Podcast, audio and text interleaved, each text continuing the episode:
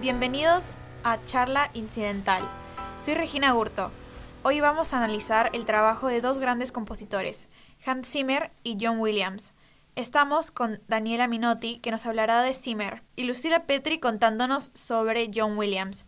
Los pondré en contexto. Hans Zimmer ha diseñado el soundtrack de más de 150 películas. Por eso lo llaman el omnipresente Zimmer. Es pionero en la integración de los arreglos orquestales tradicionales. Y Williams es un compositor neoyorquino. Hasta ahora ha hecho una carrera que se ha extendido por más de seis décadas. Primero vamos con la técnica. Dani. Hans Zimmer es un compositor que se caracteriza por, como dijiste vos, varias técnicas. Una de ellas es el tono Shepard, que consiste en varios tonos separados por una octava que se escuchan simultáneamente. Entonces, por un lado tenemos el tono más agudo, que empieza a sonar más despacio, después tenemos el tono medio, que conserva el volumen, y después está el tono bajo, que comienza a ser más audible. Esto genera la ilusión de una escala de piano que asciende infinitamente, ¿no? Por ejemplo, está el caso de Dunkerque, que aquí lo que hace en esta película es anticipar todo lo que viene, ¿no? Estamos en una película donde tiene una historia bélica, entonces uno anticipa la supervivencia, anticipa las expectativas y eso genera tensión en los espectadores. Bueno, para los que no entendieron, escuchemos este efecto.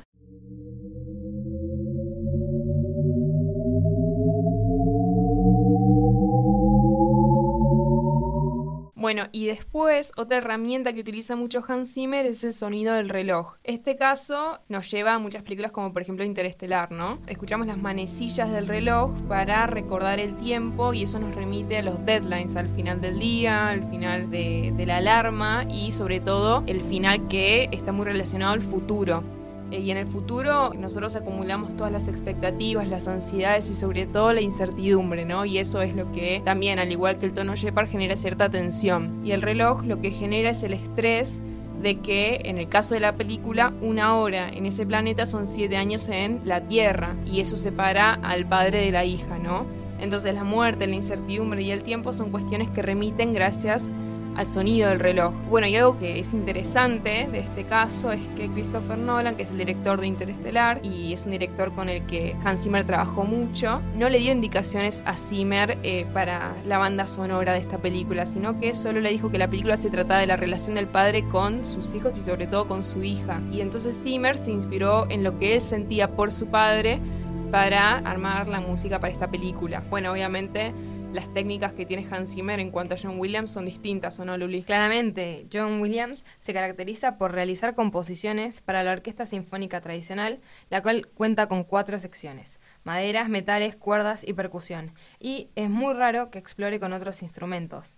Eso hace que el sonido de John Williams sea tan característico. Claro, o sea, utilizan diferentes técnicas que los individualizan, ¿no? Por otro lado, Hans Zimmer, otra herramienta que utiliza es la cortina de humo. Por ejemplo, en The Dark Knight, que es una de las películas de Batman también dirigidas por Christopher Nolan, Zimmer ah, eh, se asoció con otro músico de la industria llamado James Newton Howard para captar la complejidad de los personajes en esta película creando eh, la cortina de humo, ¿no? que funciona como un presagio, es decir, que permite anunciar un hecho futuro. Por ejemplo, para caracterizar la complejidad de este personaje, el guasón, utilizó cuchillas sobre instrumentos de cuerda para darle a, las escenas donde aparece guasón ese tinte retorcido y las percusiones violentas, ¿no? Y cuando uno escucha eso se anticipa que algo violento va a suceder. Y por último, y quizás es algo que es el sello de Hans Zimmer, es también eh, el agregado de sonidos electrónicos. Por ejemplo, en Inception, también una película dirigida por Christopher Nolan, bueno, lo que Zimmer hace es juntar el mundo de la orquesta tradicional con la computadora. Y eso es algo similar a lo que pasa en la trama de la historia de la película, ¿no? Porque por un lado tenemos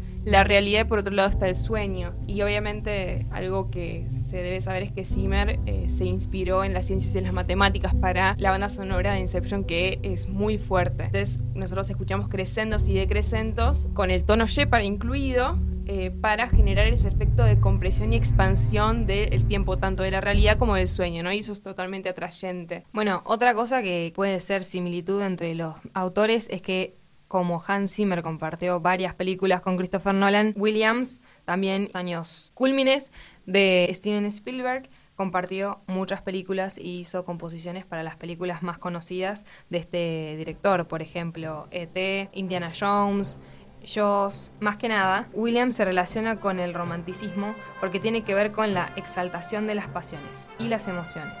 Esto es importante porque Williams le da mucho peso al leitmotiv, es decir, secuencias de notas que aparecen a lo largo de una canción y que son símbolos musicales o metáforas que representan personajes. Esto es muy importante en las composiciones de John Williams porque él le quiere dar un tinte especial, ciertas características al personaje que los hacen único y él le gusta mucho introducir a esos personajes. Por ejemplo, cuando pensamos en Darth Vader, lo que nos viene a la mente es esta melodía.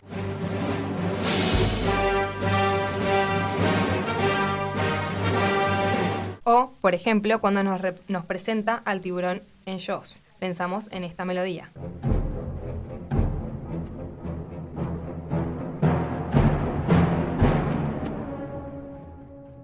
Bueno, yo tengo una anécdota sobre la película Jones, en español El tiburón. Cuando el director Spielberg contactó a Williams para que musicalice la película, necesitaba a alguien que haga lo que la bestia mecánica no podía hacer, que sería que cree ante los ojos del espectador una imagen terrorífica y viva. Así que cuando Williams le presentó lo que había ideado, Spielberg pensó que era un chiste, ya que la idea para presentar al, tiburón constaba solo de dos notas, separadas por medio tono, que se repetían de manera monótona. Pero Williams le explicó que al igual que el tiburón solo responde al impulso básico de comer, y procrearse, su esencia tenía que ser representada en una melodía igual de primitiva. Entonces, estas dos notas, interpretadas por los instrumentos más graves de la orquesta, conformaron un éxito, una película taquillera. Bueno, justamente lo que busca Williams a través de estos leitmotivs es contarnos una historia clásica. Por ejemplo, muchos de ustedes recordarán la clásica película protagonizada por Christopher Reeve, Superman, en la cual este Superman representa un personaje seguro, justo, que siempre está en el lugar correcto y principalmente es bueno. Esto además tiene mucho que ver con las circunstancias en las que estaba pasando Estados Unidos con la Guerra Fría. Bueno, y es curioso porque después, años más tarde, a Hans Zimmer le tocó hacer la banda sonora de la nueva película de Superman, Man of Steel, ¿no? Entonces, ahí uno, si se quiere, puede ver los diferentes... Eh, estilos que cada uno tiene, porque Hans Zimmer lo que hizo con eh, esa composición es darle más profundidad, si se quiere, quizás darle esos crescendos y decrescendos propios de, de su técnica para generar un climax. Y en cuanto al estilo de Hans Zimmer, también lo que lo caracteriza, y él lo menciona en muchas entrevistas, es que lo que él busca es transmitir el subtexto, ¿no?